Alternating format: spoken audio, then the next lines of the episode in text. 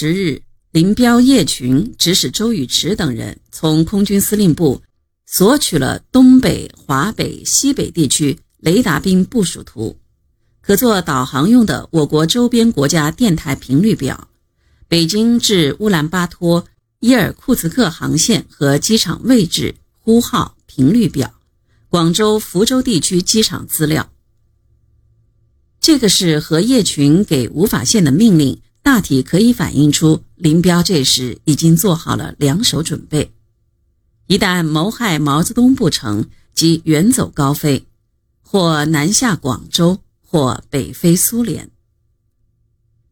在五六天时间里，林立果他们根据林彪的旨意，先后六次研究了谋害毛泽东、实施政变的计划，并派于新野到杭州、上海。与陈立云、王维国等一起查看地形，具体实施。他们采用的方法主要有下列几种：第一种方法，如果专列停在上海虹桥机场专用线上，就由负责南线指挥的江腾蛟指挥炸专用线旁边飞机场的油库，或者向油库纵火。第二种方法。如果第一种方法失败后，就在毛泽东的专列通过朔放铁路桥时炸桥和专列，像日本人谋杀张作霖的黄姑屯事件那样，制造第二个黄姑屯事件。朔放桥在苏州到无锡之间，他们已经看好了地形，连炸药怎么安放都测量和设计好了。第三种方法。如果炸朔放桥不成，就用火焰喷射器在路上打火车。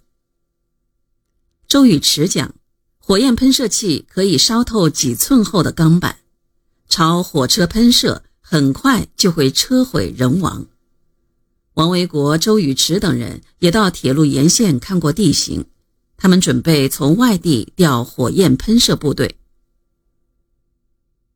第四种方法。